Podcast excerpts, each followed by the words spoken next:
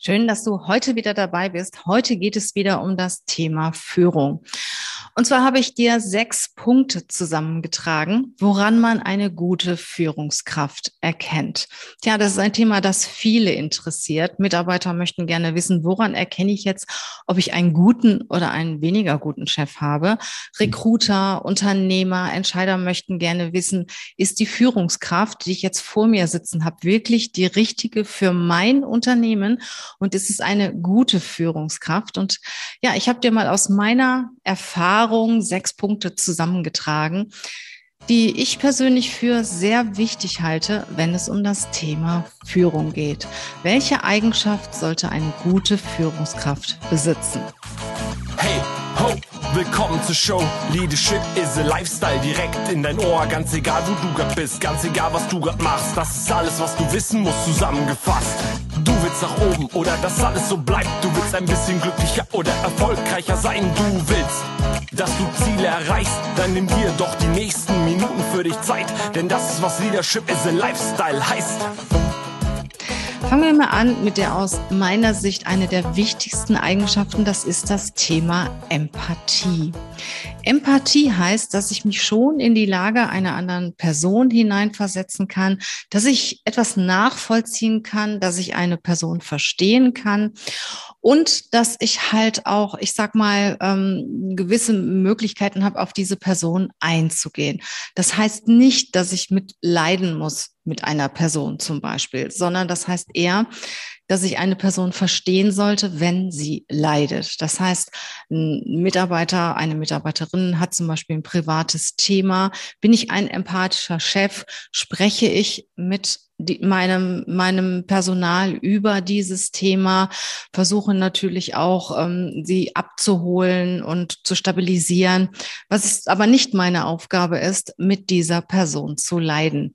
Empathie heißt, ein gewisses Verständnis aufzubringen, jemanden verstehen, sich in eine Person hineinversetzen zu können, mitzufühlen und dann natürlich auch entsprechend zu reagieren. Und ähm, das ist eine Kompetenz oder das ist eine Eigenschaft, die nicht alle Menschen haben. Das hat auch was damit zu tun, wie viel Empathie hast du erfahren, als du Kind warst. Man sagt normalerweise, das größte Empathievermögen bildet sich in den ersten Lebensjahres, Lebensjahren eines Kindes.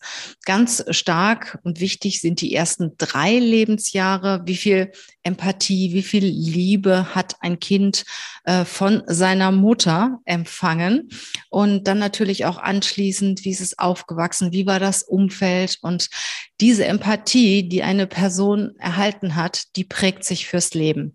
Und jemand, der viel Empathie erhalten hat, kann in der Regel auch Empathie weitergeben. Der zweite Punkt ist, ja, Jemand sollte begeisterungsfähig fähig sein. Es gibt natürlich viele Situationen im Arbeitsleben, die nicht so toll sind. Es gibt Situationen, sagen wir mal, äh, wo vielleicht ein Projekt gestrichen wird oder wenn ein Mitarbeiter, eine Mitarbeiterin lange irgendwo ran gearbeitet hat und ähm, das Thema gibt es morgen nicht mehr, wenn negative Nachrichten kommen von der Unternehmensleitung, wenn äh, vielleicht die nächste Gehaltserhöhung nicht gezahlt werden kann, wenn man die Mitarbeiter, Mitarbeiterinnen motivieren möchte, vielleicht auch ein paar Überstunden zu machen oder auch an Tagen zu arbeiten, wo es normalerweise, wo normalerweise nicht gearbeitet wird, dann brauchst du eine gewisse Begeisterungsfähigkeit. Du brauchst die Begeisterungsfähigkeit für die Aufgaben, die die Menschen ausüben und natürlich auch, um eine gewisse Art von Spaß in deinem Team zu verbreiten.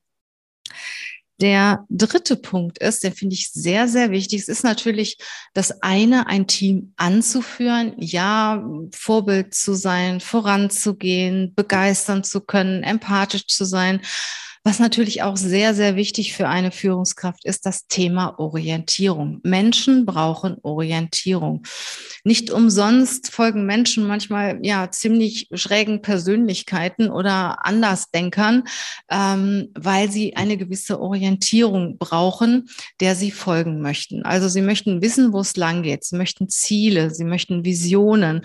Und wenn irgendwas nicht so toll läuft, ähm, wie sie sich das vorstellen, brauchen sie jemanden, der, sagen wir mal, den Weg angibt und der vorangeht.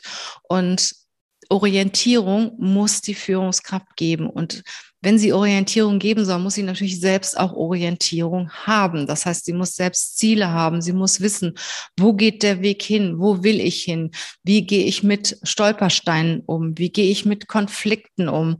Das heißt, die Führungskraft selber muss erstmal Orientierung haben, um Orientierung geben zu können. Ja, der vierte Punkt ist Entscheidungen treffen. Ich meine, da habe ich schon häufig drüber gesprochen.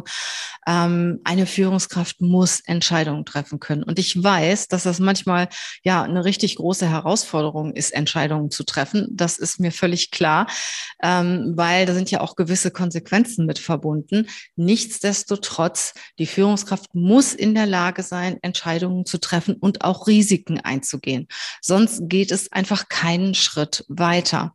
Wenn man mit dem Unternehmen, mit dem Bereich, mit dem Projekt weiterkommen möchte, sollte man auch schon mal gewisse Risiken eingehen, weil einfach kann jeder. Und wenn man was bewegen will, wenn man etwas verändern will, muss man auf jeden Fall Entscheidungen treffen. Und das fordern auch die Mitarbeiter ein. Sie möchten das gerne, dass ihre Führungskraft Entscheidungen treffen. Und manchmal trauen sich Mitarbeiter nicht, Entscheidungen zu treffen und versuchen diese Entscheidungen an die Führungskraft zu delegieren. Da sage ich aber Stopp, äh, keine Delegation annehmen von den Mitarbeitern, wenn es in den Verantwortungsbereich der Mitarbeiter fällt. Jeder sollte in seinem Bereich Verantwortung tragen und für seinen Bereich auch entsprechende Entscheidungen treffen und danach auch für die Konsequenzen gerade zu stehen.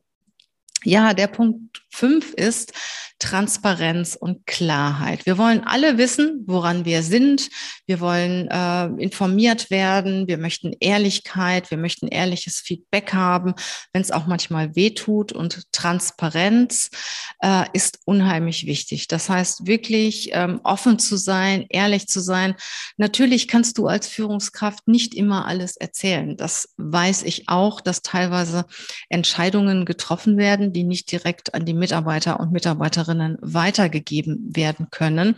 Nur was du auch nicht machen solltest, sie anlügen. Ne? Also du kannst aber zum Beispiel sagen, es sind einige Themen, die zurzeit diskutiert werden. Ich kann da noch nichts drüber erzählen und ich darf da noch nichts drüber erzählen. Das kannst du sehr wohl sagen, ohne auf die einzelnen Themen einzugehen. Was viel, viel schlimmer ist, wenn du lügst.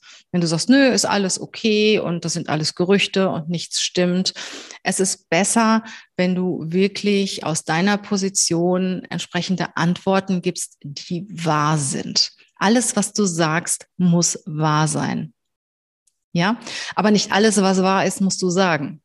Aber das, was du an deine Mitarbeiter, Mitarbeiterinnen weitergibst, muss der Wahrheit entsprechen, sonst ähm, ja, kostet es deine Glaubwürdigkeit. Und wenn die Führungskraft ihre Glaubwürdigkeit verliert, das ist schwierig der Punkt sechs, der letzte Punkt, da geht es darum, Vorbild zu sein.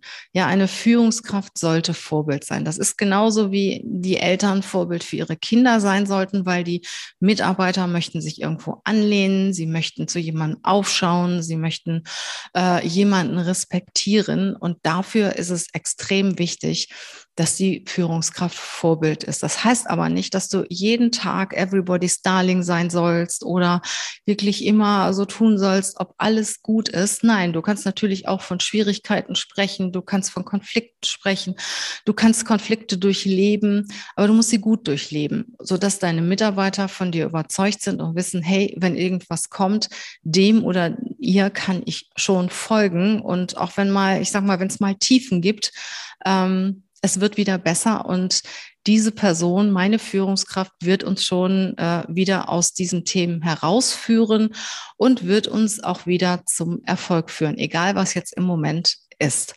Das waren die sechs Punkte, die ich sehr, sehr wichtig finde für eine Führungskraft. Ich wiederhole nochmal. Äh, das erste ist Empathie. Das zweite ist Begeisterungsfähigkeit. Ähm, das dritte Orientierung, Ziele geben, Visionen geben. Äh, das vierte sind Entscheidungen, die natürlich unbedingt getroffen werden können. Das fünfte ist das Thema Klarheit, Offenheit und Transparenz. Und das sechste ist das Thema Leadership gehe voraus. Der Führer geht voraus. Also, wenn du Führungskraft bist, solltest du ein Vorbild sein. Geh voraus und ähm, ja, zeige deinen Mitarbeiter, deinen Mitarbeiterinnen, wie man auch gewisse Konflikte durchlebt. Das waren die Themen, die ich für eine Führungskraft wichtig finde. Und wenn du selbst Unterstützung brauchst in dem Thema Führung, sprich mich gerne an.